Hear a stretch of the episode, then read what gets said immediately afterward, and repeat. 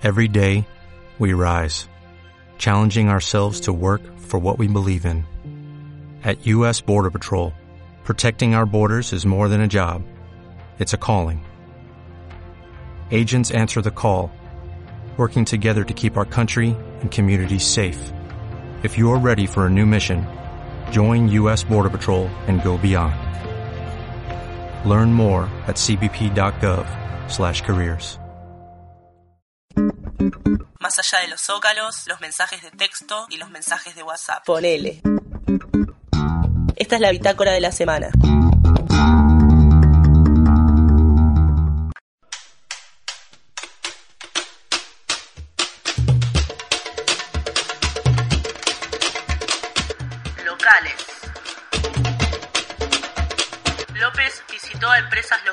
Y se asesoró sobre su funcionamiento y desarrollo. El jefe comunal estuvo en la pyme de quesos artesanales Alpalac, ocasión en la que recorrió el lugar y dialogó con los propietarios. Desde la gestión venimos apostando a la economía social y en ese marco es que venimos visitando a las empresas locales y por supuesto que vamos a seguir con ese trabajo, aseveró el subsecretario de Producción Leonardo Ruggero. Sí, estuvimos con el intendente, con el señor secretario de gobierno, con Diego López, visitando a una empresa necochense, como ya venimos haciendo desde hace unas semanas, donde empezamos, la primera visita que hicimos fue al semillero Buc, otra importante empresa local, y seguimos con la agenda con la empresa de lácteos Alpalac, fábrica de quesos fundamentalmente, y la verdad que uno se sorprende gratamente de que estas empresas que están radicadas en Necochea, son pymes que funcionan con capitales locales, dando, generando empleo, más de 14 puestos de trabajo, y realmente nos hace sentir bien, nos hace pensar que Necochea tiene un potencial para seguir incentivando y aprovechando todo lo que tiene que ver con la economía del distrito. Y en ese marco, en ese marco que tiene que ver con la economía social que venimos apostando desde la gestión, estamos visitando distintas empresas locales, vamos a seguir en ese trabajo, estamos haciendo una o dos por semana de acuerdo a la agenda de disponibilidad del intendente, pero que fundamentalmente tiene que ver con eso, con ponernos a disposición desde la gestión, desde la subsecretaría de producción fundamentalmente y tratar de trabajar codo a codo con los empresarios locales para el desarrollo de nuestro distrito. La verdad que me llevé una, muy grata sorpresa porque la verdad que es una empresa, eh, como te dije, es una pyme, pero que en definitiva tiene un desarrollo y un potencial de crecimiento muy importante, generada con capitales locales, ¿no? con capitales necochenses, donde genera fuentes de trabajo para nuestro distrito, con un mercado de distribución que excede el distrito porque tiene un potencial de distribución que va a Mar del Plata y otras localidades, y creo que es nuestra apuesta, ¿no? Fortalecer todo este tipo de empresas. Así que bueno, ese fue un poco el tenor de la visita, conocer el lugar, ponernos en contacto y ponernos fundamentalmente a, disposición desde la gestión. El 30 de abril se realizará la quinta edición de la Cani Cross Can.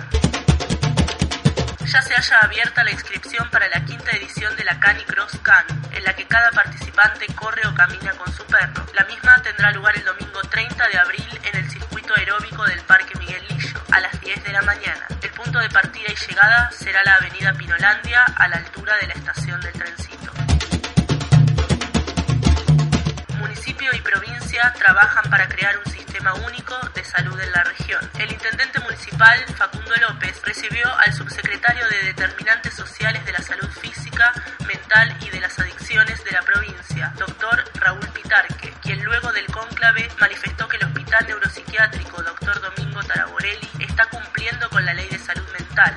que los usuarios de estos hospitales se integren a la sociedad. Además, destacó la recepción y el compromiso del jefe la posibilidad de poder integrarnos en un trabajo conjunto con el Hospital Provincial Taraborelli y nuestros efectores de provincia con el Hospital Municipal y con todos los efectores municipales para realmente poner el sistema de salud de Necochea y toda su región en un trabajo en equipo, en conjunto. Y bueno, hemos encontrado, por supuesto, una receptividad importante. El municipio está trabajando en forma coordinada con muchos efectores de provincia, suministrando mucho de sus recursos y apoyo. Así que bueno, venimos a fortalecer eh, a seguir trabajando juntos y aportar todo lo que provincia puede en este sentido. Nuestra subsecretaría se ocupa de salud mental, adicciones y todo lo que significa violencia. Así que en ese aspecto se imagina que tenemos para tratar de estos temas en todas las áreas. Pero específicamente en Necochea tenemos el Hospital Taraborelli, el hospital que queremos convertir en un hospital general. Ya es un hospital general más que un hospital neuropsiquiátrico, porque tiene muchas especialidades, porque tiene cada vez menos pacientes internados, porque está cumpliendo la ley de salud mental. Usted sabe que la ley de salud mental trata de que los usuarios de, de estos hospitales que eran neuropsiquiátricos se integren en la sociedad. Este es el desafío, realmente está trabajando un equipo muy bien, están haciendo un esfuerzo muy grande y va a ser un modelo en la provincia este hospital y el sistema de salud en conjunto de Necochea. La Dulce celebró sus 109 años de vida. La unidad es lo que le da fuerza a un distrito y la verdad es que esta es una comunidad que ha tenido el valor y la templanza para estar de pie, aseveró en su discurso el intendente Facundo. A la anunciada obra de la planta de fluentes cloacales, el jefe comunal adelantó la red cloacal. Además, anunció un proyecto para la nueva plaza, con nuevos pluviales y un anfiteatro. Se cantó el feliz cumpleaños alrededor de una gran torta y se presentaron diversos números artísticos. Para nosotros todo el interior es importantísimo. Hay dos cosas que nosotros tenemos planificadas para los próximos tres años. Una es la planta de fluentes cloacales, que además pedimos la realización de la red cloacal para el pueblo. Y el otro es la plaza, que demandará en su construcción cerca de dos años y medio, porque vamos a cambiar todos los pluviales, pero además, gracias al terreno que nos presta la Iglesia Católica, vamos a unificar todo el sector haciendo un gran anfiteatro para que todos podamos disfrutar. Sigamos confiando, trabajando todos en conjuntos. Es un pueblo que tiene que volver a ser lo que en otra hora fue. Crean en nosotros para tratar de lograrlo. Vayamos para adelante, que entre todos vamos a sacar mucho más rápido el distrito.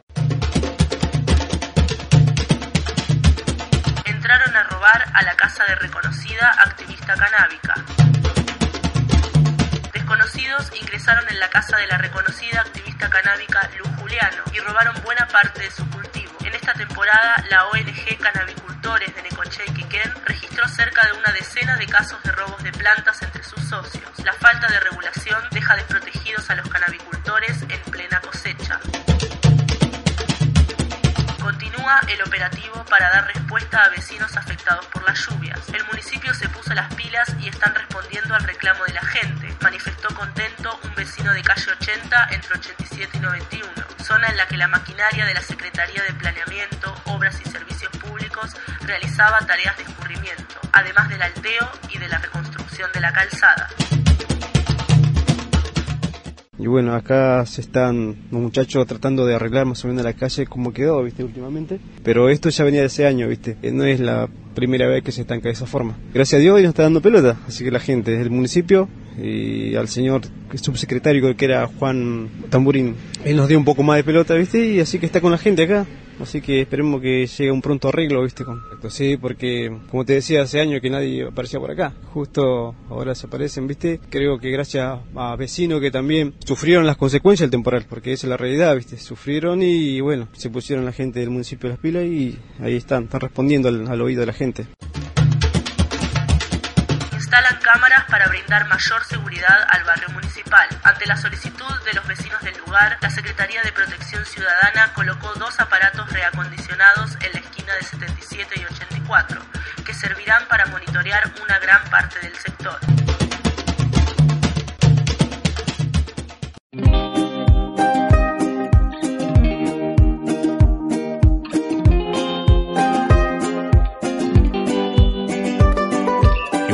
Este mundo a llenar un espacio, a decir lo que pienso, no a cuidar un asiento. Yo vine a este mundo a pasar un buen rato, no a pelear contigo ni arrancarme de los pacos. Vine para vivir como vive la vida, no vine a entender porque luego me olvido. La tierra me grita, me pide mi rezo, mi sangre, mi calma por solo un momento. Vine para buscarte, encontrarte con ansia, para amarte, cuidar de los hijos de nuestro pacto.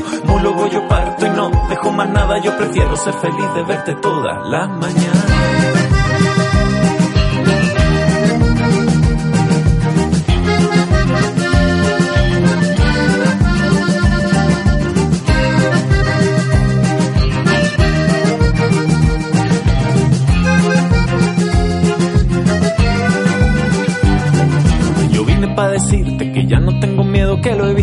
Y en verdad ya no le creo. Me han lavado la serie, me han cuidado cuando muero bajo el techo de mi tierra. Solo he visto amor sincero, vine como soy.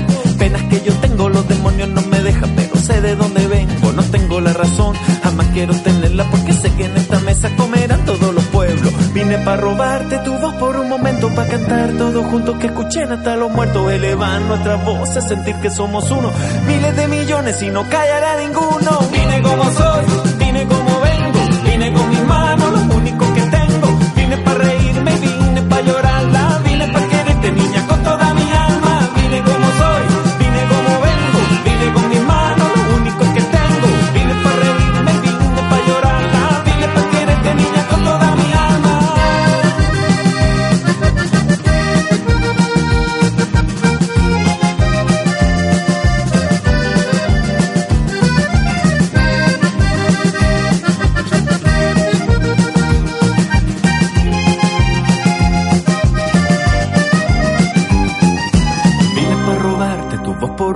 para cantar todos juntos, que escuchen hasta los muertos, elevar nuestra voz y sentir que somos uno.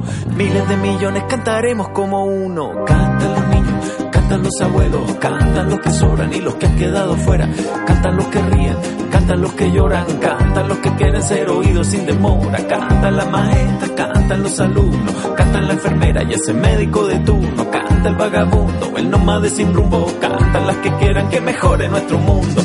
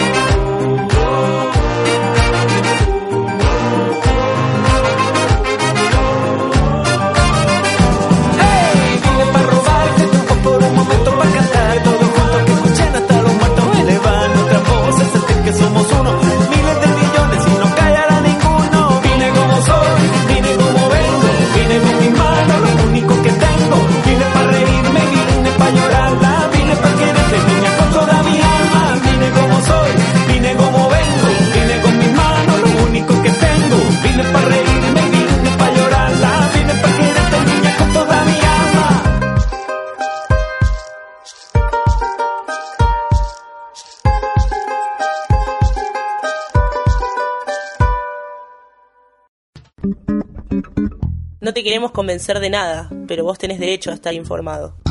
Esta es la bitácora de la semana. En la bitácora de la semana preparamos este informe especial.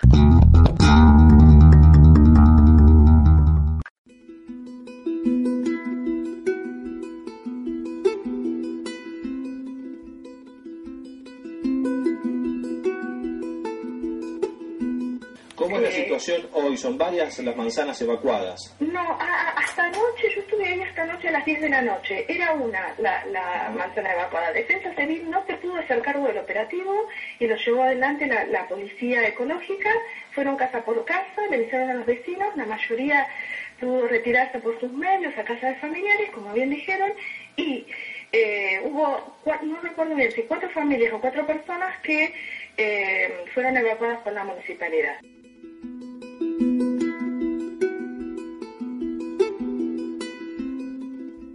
El 13 de abril de 2015, la corrupción y la avaricia se cobraron la vida de una joven de tan solo 19 años. Melissa Núñez falleció víctima de un derrame tóxico provocado por los empresarios Fernando y Lucas Cañada. Lo sucedido esa fatídica jornada aún no queda claro. Se habló de un principio de incendio, de una mala manipulación del material. Lo que se comprobó es que restos de fotoxin terminaron en la red cloacal y llegaron a las viviendas vecinas desatando un infierno. El resultado, la muerte de Melissa y nueve personas internadas.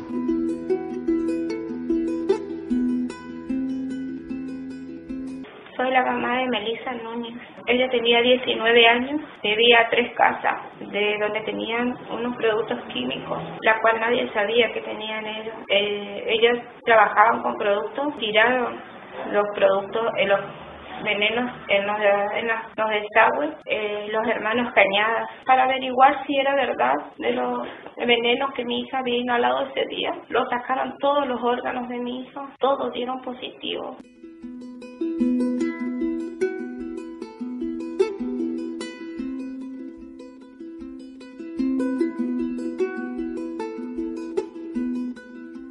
Tras investigaciones realizadas por distintos medios periodísticos, se conoció una red de complicidades políticas que hicieron posible que los Cañada puedan operar impunemente. La empresa Shipping Suárez, sociedad anónima al momento del incidente, no contaba con los permisos y habilitaciones requeridas por las reglamentaciones del Consorcio de Gestión de Puerto Quequén para operar dentro de su jurisdicción. Sin embargo, ni prefectura ni las autoridades del consorcio pusieron trabas a su actividad.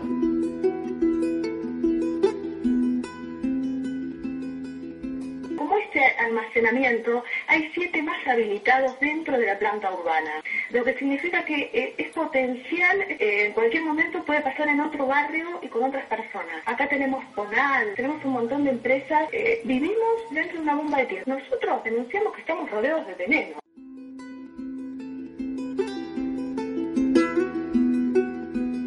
El pasado miércoles 15 de marzo, la fiscal Silvia Gabriele realizó la presentación de las pruebas ante el tribunal y a partir de ese trámite judicial se está ahora en condiciones de fijar fecha para la realización del juicio oral. La Cámara de Apelaciones en lo penal y de garantías confirmó la calificación legal de hecho culposo, a pesar de los reclamos de la familia y de los recursos presentados por la fiscal, quien alegó que hubo dolo eventual y solicitó en su momento la imputación y detención de los responsables. El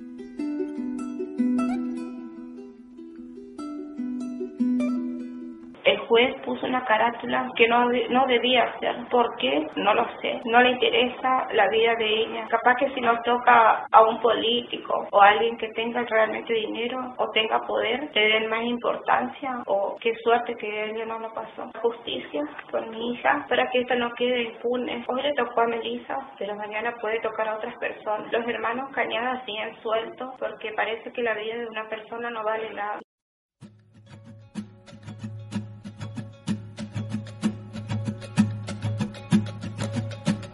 Llegaron unos hombres hoy al pueblo, no sé bien quién los dejó entrar.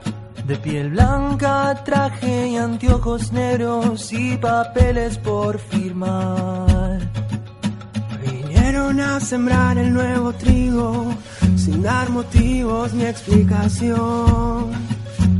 Vinieron a cambiarle el apellido al campesino que diga que no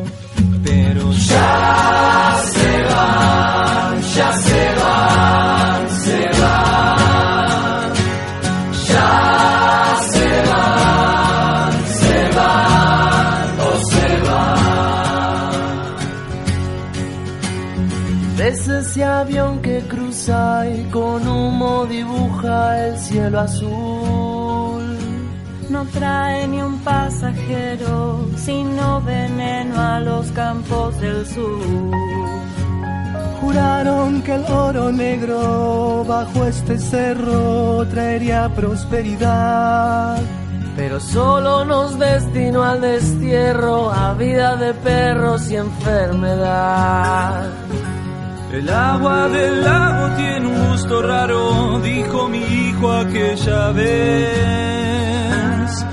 Era un niño sano y son nueve hermanos, pero eran diez. Ya nadie escupirá sangre ni tragará saliva de aquí en más. Que la vida en América Latina sea más cara que un metal. Así que ya se van, ya se van,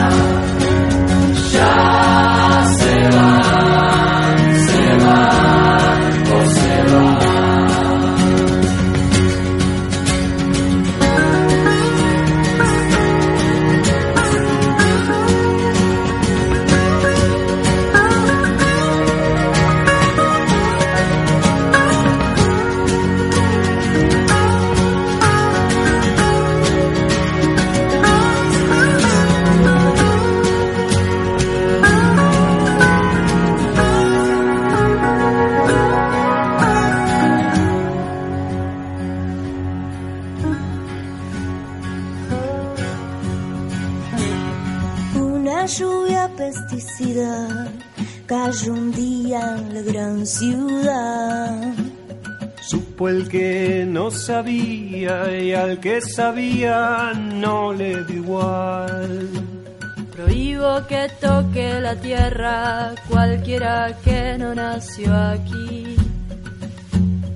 Llévense toda su mierda, los quiero fuera de mi país. Ya se van, ya se van, se van. Ya se van, se van,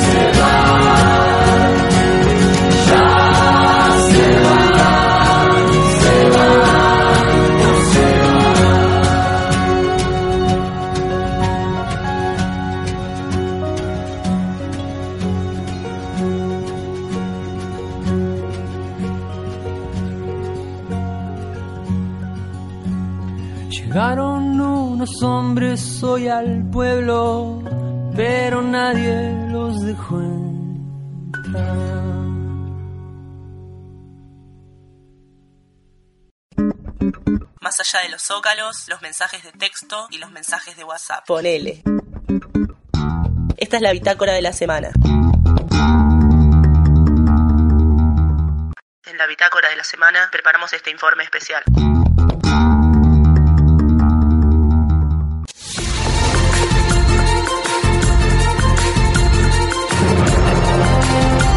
A pocas horas de que el responsable del Sistema Federal de Medios y Contenidos Públicos, Hernán Lombardi, dijera que en los medios públicos hay pluralidad de voces, las autoridades de radio y televisión argentina, RTA, echaron sin motivo a 21 directores de distintas emisoras del país. Entre los cesanteados está la ahora exdirectora de Radio Nacional Iguazú, Itumelia Torres, quien en declaraciones habló del cinismo de Lombardi y el desmantelamiento de los medios públicos. Bueno, gracias por ocuparse de este tema, porque la verdad es que hay un silencio, na- na- bueno, como todo lo que está pasando en este país y los medios de comunicación finalmente se convierten en cómplices de, de esta barbarie, así que que ustedes estén tomando este tema, como ayer también otra radio este de ahí de La Plata se ocupó de este tema la noche, digo, la verdad es que es muy importante, así que bueno, gracias por ese lado, por eh, este por, por, por, tener digamos coherencia en lo que hacen como comunicadores. Y por otra parte sí, formo parte de esa lista negra.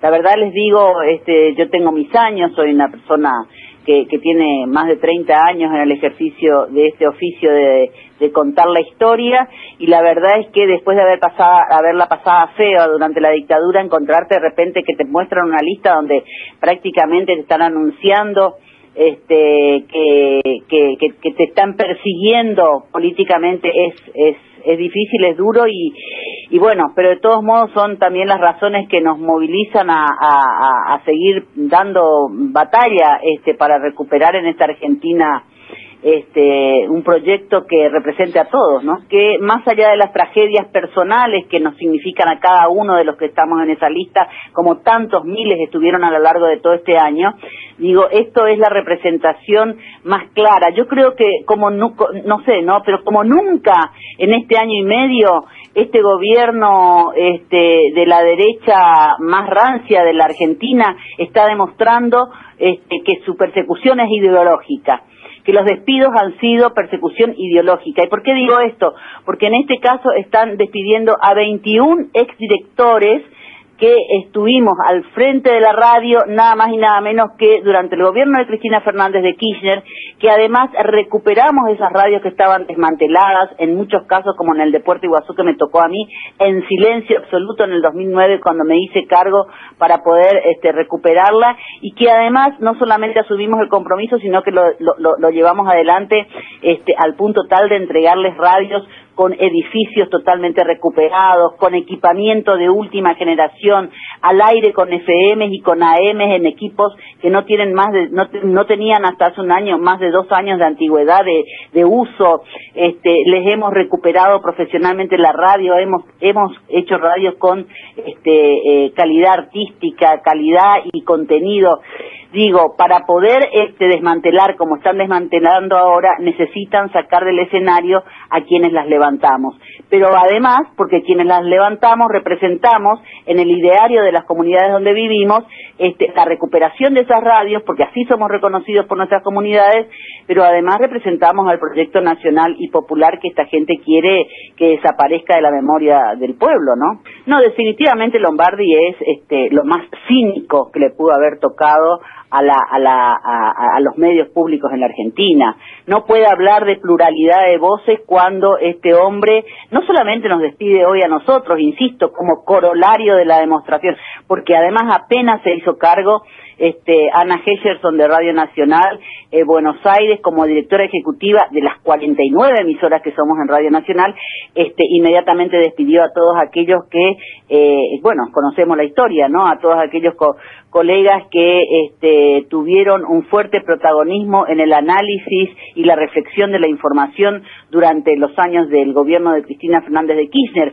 este, y en Radio Nacional tuvieron este, un reconocimiento eh, muy especial de la audiencia, al punto tal que sacados del escenario, las audiencias cayeron estrepitosamente tanto en Radio Nacional como en la televisión pública. Digo, creo que Lombardi es, es, un hombre cínico, es un hombre que este, cuando, cuando habla a las audiencias pretende que las audiencias somos infradotadas, pretenden que las audiencias este, no tienen la capacidad y la inteligencia para advertir eh, la perversión que hay detrás de sus palabras, porque lo que dijo de pluralidad de voces, del respeto, dijo sentirse orgulloso mm por la pluralidad de voces este, en los medios públicos y sabemos nosotros los que estamos en los medios públicos no solamente que no hay pluralidad de voces, sino que además están desmantelando los medios públicos. Han puesto al frente de las radios nacionales a personas que ni ellos conocían y de eso doy testimonio absoluto porque el director que me sucedió a mí es alguien que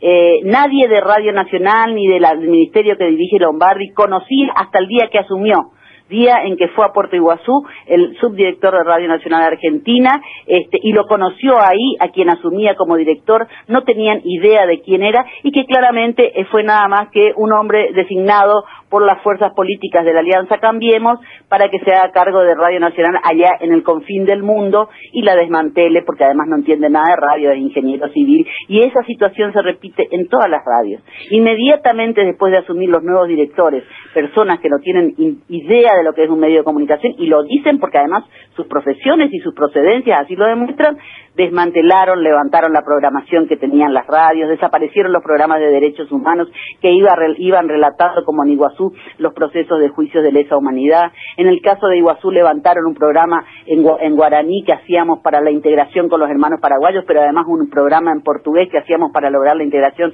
con los hermanos brasileños. No, no, no, no han tenido piedad con lo que con, con, con, el esfuerzo que se ha hecho durante estos años para para levantar los medios públicos. Así que cuando Lombardi habla de pluralidad y habla de respeto y de las audiencias, está hablando realmente un hombre de un cinismo que la historia lo va a recordar de esa manera, ¿no?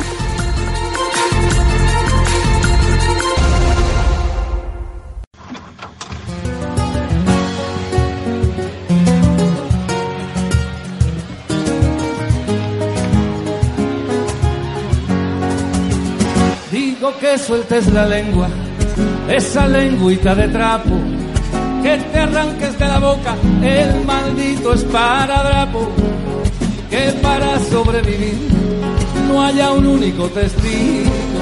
No sé si sabes, amigo, lo que te quiero decir. Di que sí o di que no, pero no te calles nada habla por esa boquita, di lo que te dé la gana, di lo bueno y lo peor, lo malo y lo pasable, que si no te ayudas tú, nadie te va a echar un cable, que si no te ayudas tú, nadie te va a echar un cable, que tu boca es boca llave, la llave de la fortuna. Ninguna palabra tuya será nunca inoportuna. Y no digas punto en boca si no es para que te besen para dar buena cuenta de puras delicatesen con las cartas boca arriba y la cara al descubierto. El que juega esta partida se quedará boquiabierto. Y lo bueno y lo peor, y lo malo y lo pasable, que si no te ayudas tú, nadie te va a echar un cable. Que si no te ayudas tú, nadie te va a echar un cable.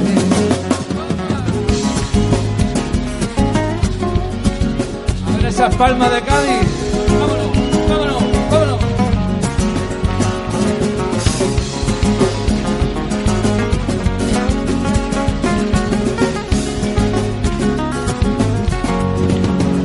Y que callas porque sufres la maldad de los salvajes y denuncia boca llena la miseria y el chantaje.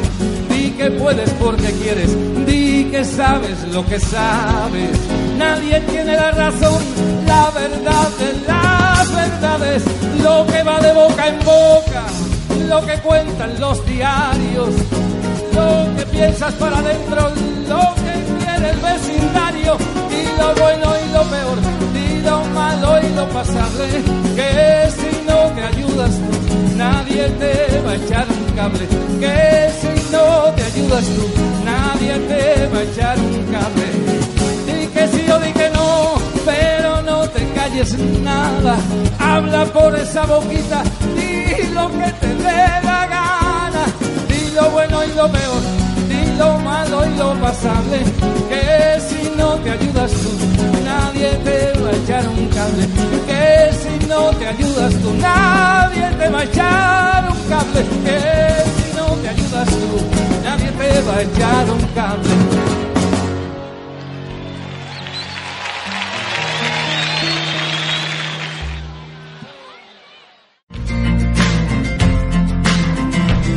Se vayan, vamos a un espacio publicitario y volvemos en un ratito. ARC, ARC, Agencia Radiofónica de Comunicación, Abuelas de Plaza de Mayo, Universidad Nacional de Entre Ríos, Radio Tweets, Identidad, Identidad. En 140 caracteres. La partida de nacimiento no fue un trámite. La partida de nacimiento no fue un trámite. La partida de nacimiento La partida de nacimiento no fue un trámite. Un crimen, un crimen, un crimen. Fue un crimen. Fue un crimen. Pensó mientras le prendía fuego en un ritual íntimo, pero de todos. Pero de todo, de todo, de todo, de todo, de todo, de todo. Si tenés dudas sobre tu identidad o conoces a alguien que podría ser hijo de desaparecidos, acércate a Abuelas de Plaza de Mayo, www.abuelas.org.ar. Cada vez más vecinos estamos volviendo a pagar nuestras tasas. Y lo hacemos porque vemos que hay una administración ordenada que transforma ese dinero en más obras. Nuevo parque vial, más maquinaria para trabajar mejor. Recordá, el viernes 7 de abril vence la cuota 4 de las tasas. Ahora sabemos dónde van. Respondemos tus consultas en la sección Atención a Contribuyentes de www.necochea.gov.ar. Golden Machine en Bingo Golden Palace. La diversión se multiplica y tu posibilidad de ganar premios en efectivo también. Los lunes y miércoles a las 14 y 23 horas y los martes a las 19 y 20 horas. Entra a la cabina de la suerte y llévate hasta 40 mil pesos. El primer sábado del mes sumamos un bono de 10 mil pesos para que te lleves hasta 50 mil pesos en efectivo. Golden Machine, el torbellino de la fortuna en Bingo Golden Palace. ¿Te lo vas a perder? Jugar compulsivamente es perjudicial para la salud. Lotería de la provincia de Buenos Aires. No te queremos convencer de nada, pero vos tenés derecho a estar informado. Esta es la bitácora de la semana. En la bitácora de la semana preparamos este informe especial.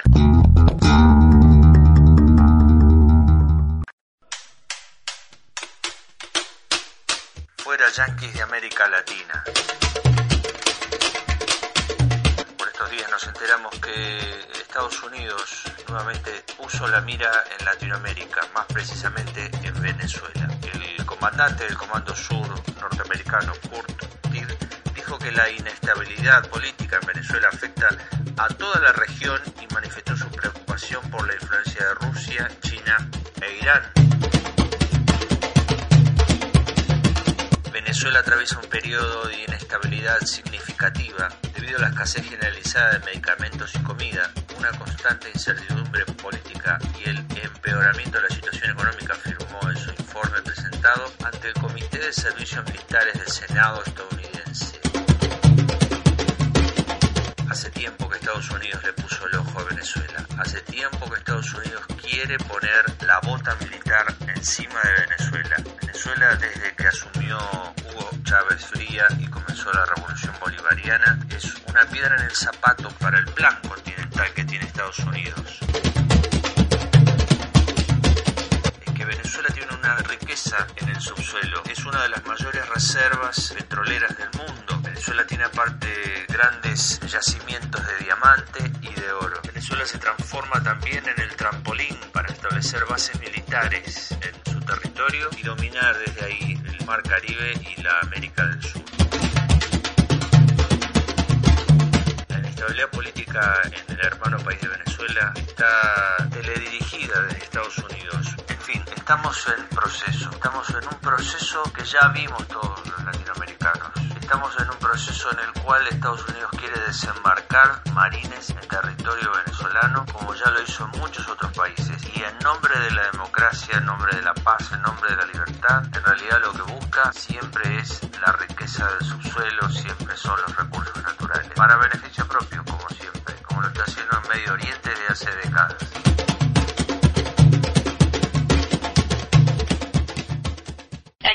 Todo marcha con normalidad, excepto algunos focos violentos que suelen presentarse en las urbanizaciones de clase media alta, clase alta, ¿no? Quieren reeditar los episodios del año 2014, donde, bueno, salieron con su violencia a destruir centros educativos, universidades, centros de expedición de alimentos, de medicamentos. Es el reflejo del odio que se ha sembrado en Venezuela por las clases más adineradas contra el pueblo venezolano, contra los más humildes, contra, bueno, contra el pueblo trabajador. Bueno, tú bien sabes que los planes de desestabilización en Venezuela cuentan con apoyo externo, con apoyo foráneo. Sabemos que la Embajada de los Estados Unidos funciona como una maquinaria de desestabilización. Sabemos que los centros imperiales funcionan y apoyan, dan apoyo logístico a los factores violentos y extremistas en Venezuela para causar desestabilización. Tú sabes que el plan para derrocar el gobierno del presidente Maduro cuenta con apoyo externo, principalmente desde los gobiernos, digamos que no están de acuerdo con el modelo político y ideológico de la revolución bolivariana. Toda revolución cuenta con una contrarrevolución. Bueno, nosotros sabemos que la contrarrevolución cuenta con importantes factores logísticos y financieros desde el exterior.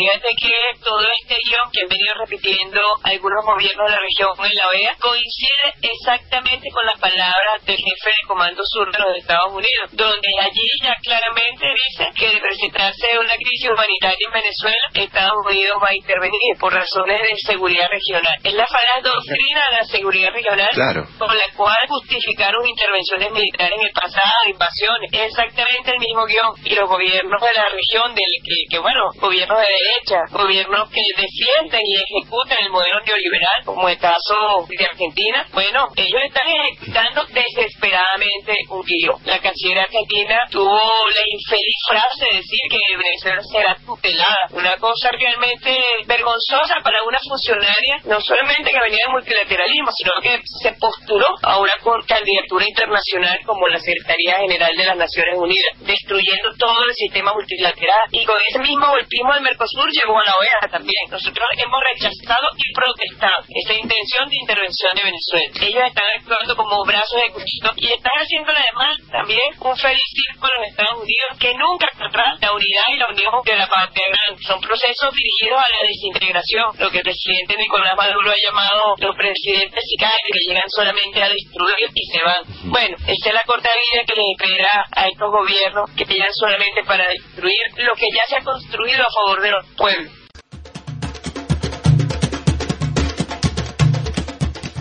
Mira, el presidente Maduro es un guerrero de la alegría y del amor. A pesar del bueno de todos los contratiempos que se le presentan a la revolución bolivariana, los asume con amor y los refleja con mucha alegría para el combate. Y por eso yo le digo que es un guerrero de verdad de la alegría, es un guerrero de la esperanza, es un guerrero por el futuro y por el bienestar del pueblo de Venezuela.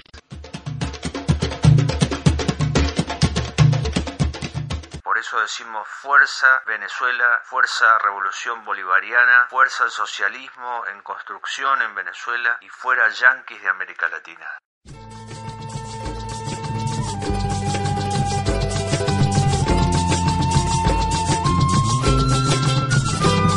Que viva la revolución, que viva, que siga, que viva la revolución, que siga, revolución.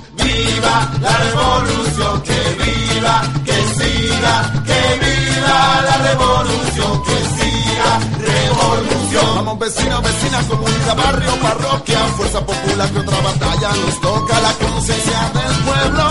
Quieren dormir con billetes, el discurso es mentira, La minoría burguesa continúa al acecho y respiran por la herida que revolución le ha hecho. Solo en revolución, el poder lo tiene el pueblo, solo en revolución. Tiene valor lo nuestro, refundemos la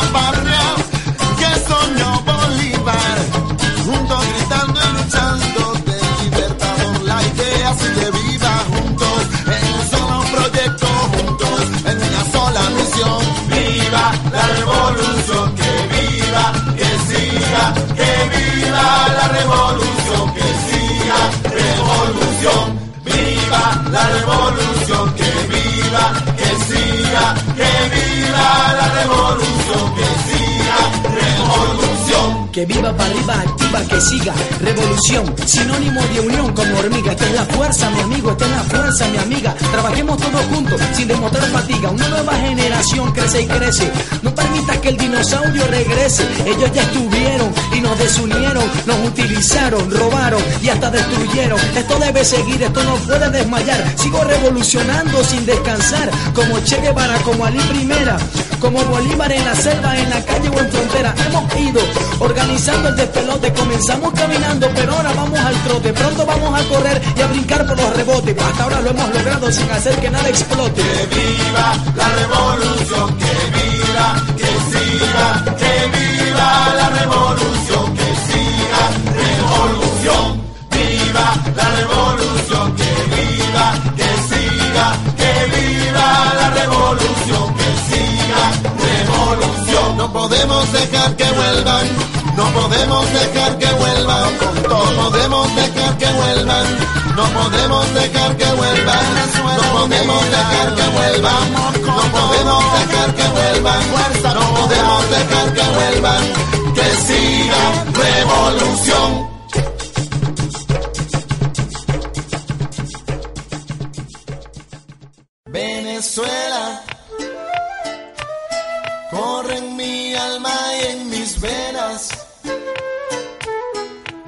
Representando a mi bandera. De chamo lo aprendí en la escuela. Venezuela,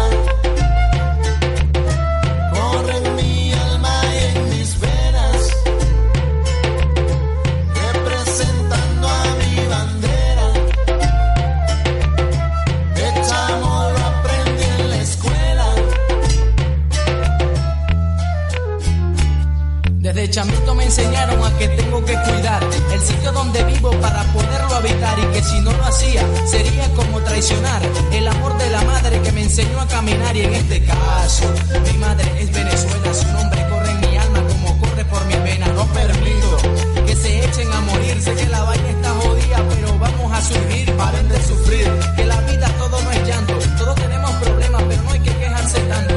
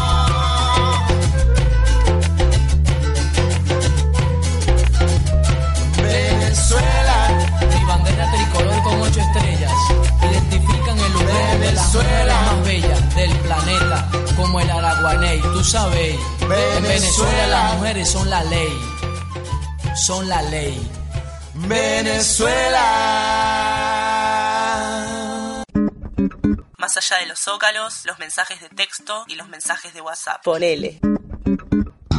Esta es la bitácora de la semana. 24 de marzo de 1976, desaparecidas, bebés robados, guerra de Malvinas. Quebrado en su aparato industrial 24 de marzo de 1976, la democracia, la juicios de la verdad, final y obediencia de Estado, reparación histórica, guerra de Malvinas, humanidad, recuperados. Testimonios a 40 años del golpe cívico-militar de 1976. Memorias, voces de lucha. Mi nombre es Florencia Datoli. Fui durante 42 años docente universitaria, estoy jubilada. Bueno, y también en el contexto del tema que, estamos tratando, tal vez pueda tener una cierta relevancia el hecho de que eh, mi, mi, esposo fue cinco años y medio preso político y bueno, me tocó la, acompañar y, y poder posteriormente hacer nuestra vida como queríamos. Yo, teniente general Jorge Rafael Videla, comandante general del ejército argentino, juro por Dios, nuestro Señor y estos santos evangelios, desempeñar con lealtad y patriotismo el cargo de miembro de la Junta Militar. Debo contarles que tengo 63 años, por lo tanto, cuando en el golpe de Estado del 76, en nuestro país, yo este, ya me estaba recibiendo y ya había, estaba comenzando a trabajar en la universidad. de hecho, nunca me fui de la universidad. El contexto era una facultad muy chica como es la de Olavarría, estaba formándose los orígenes de la Universidad Nacional del Centro, de la provincia de Buenos Aires. Y bueno, en ese contexto, la realidad que se vivió previo al, día del, golpe y posteriormente, de pronto no era la misma que se podía estar viviendo en una universidad grande como era la de La Plata, la de Bahía, la de, la, de Buenos Aires.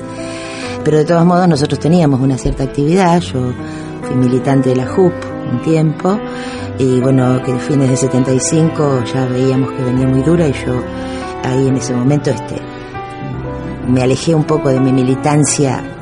En aquel momento éramos una gran mayoría los que, los que militábamos. Y el golpe fue un masazo muy fuerte. Y, y bueno, ahí comenzó, comenzó un periodo de muchos años de mucho miedo. Nuestro país fue conmovido por una ardorosa polémica en torno de la libertad de enseñanza en el ámbito universitario. Hoy puede afirmarse legítimamente que el aporte que las universidades privadas han hecho a la educación y la cultura argentina se ha convertido en el necesario complemento de la misión irrenunciable que el Estado tiene en la materia. En la universidad hubo que establecer ciertas resistencias respecto del arancelamiento, cuando como docente te decían tenés que pedirle la boleta del pago del arancel, si no, no lo hagas entrar a dar el examen. ¿Por qué te cursan tantos alumnos? Eh, esta cátedra la estás regalando. Por supuesto que no se podía hablar en el aula de, otros temas, de temas sociales ni nada por el estilo. Y, y bueno, e, esas persecutas fueron dentro de la universidad y empezaron a sacar gente. Como balance me queda el haber desarrollado mi vida profesional, tenido mis hijos, haber vivido con mi pareja todo lo que he vivido, y a lo largo de una parte de la historia argentina, donde nos fue probando de todas las formas, y que hasta el 24 de marzo anterior, con toda la plenitud de decir, bueno, creo que nos fue al pedo. Y el balance posterior, que lamento mucho encontrarnos en este 24 de marzo. ¿Cómo lo puedo proyectar? Con la esperanza de que el pueblo se dé cuenta. Porque esta vez fue el pueblo, no fueron las armas. Esta vez fue el pueblo.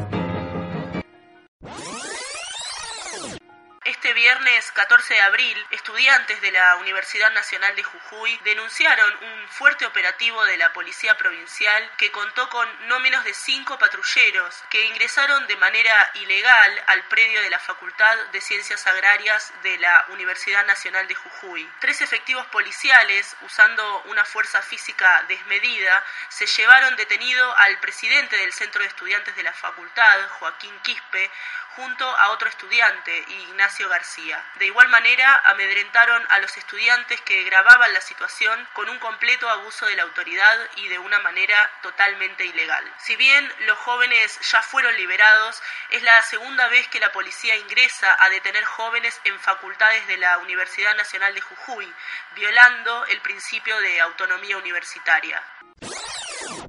Eh, los chicos del centro de estudiantes con autorización correspondiente estaban haciendo un asado, la policía se metió adentro del predio universitario, lo cual es absolutamente ilegal. Se llevaron, cuando el presidente del centro de estudiantes fue a decirles que no se podían meter, se lo llevaron detenido y se llevaron detenido otros más y no se llevaron a los demás chicos porque se refugiaron adentro de los autos, se encerraron adentro de autos y la cana tenía que romper los autos, pero se quedaron ahí. Llamaron al decano, cuando el decano llegó la cana se había ido, fue a buscar a los chicos ahí a la primera, eh, la oficial fue, le solicitó la orden del juez a la oficial y la oficial le dijo que no había orden del juez porque eh, lo que estaba ocurriendo era que este, había una fiesta y esto era una contravención. El decano le dijo, mire, primero que es un predio de una universidad nacional, ustedes bajo ningún aspecto pueden entrar ahí y por supuesto este, si eso no era una fiesta, era un asado autorizado y si cada vez que alguien, digamos, haga un asado,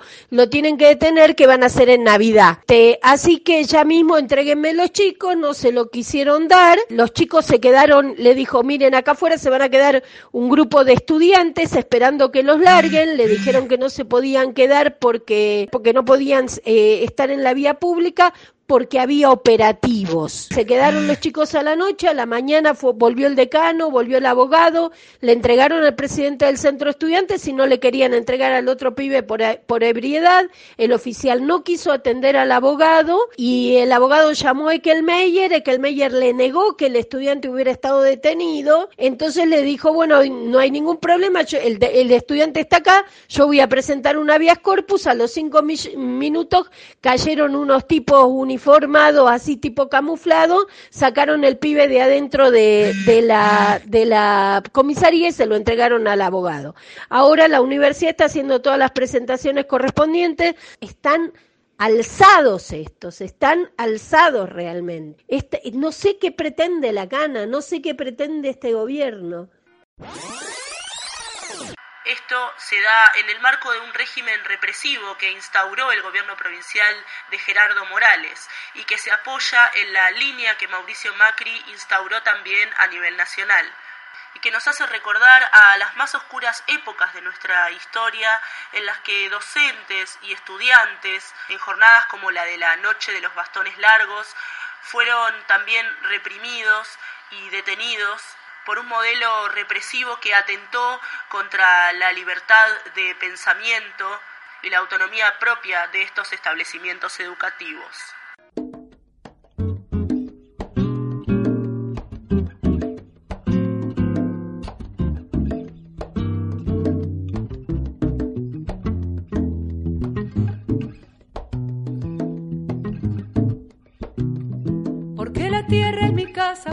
La noche es oscura porque la luna es blancura que engorda como adelgaza.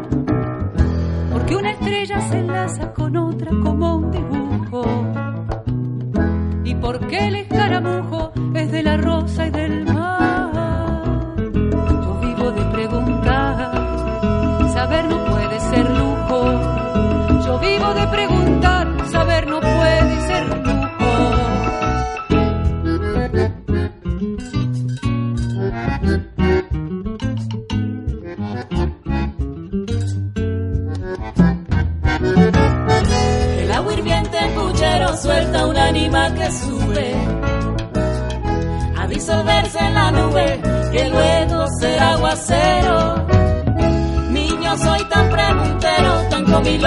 acervo, que marchito si le pierdo una contesta a mi pecho. Si saber no es un derecho, seguro será un izquierdo. Si saber no es un derecho, seguro será un izquierdo.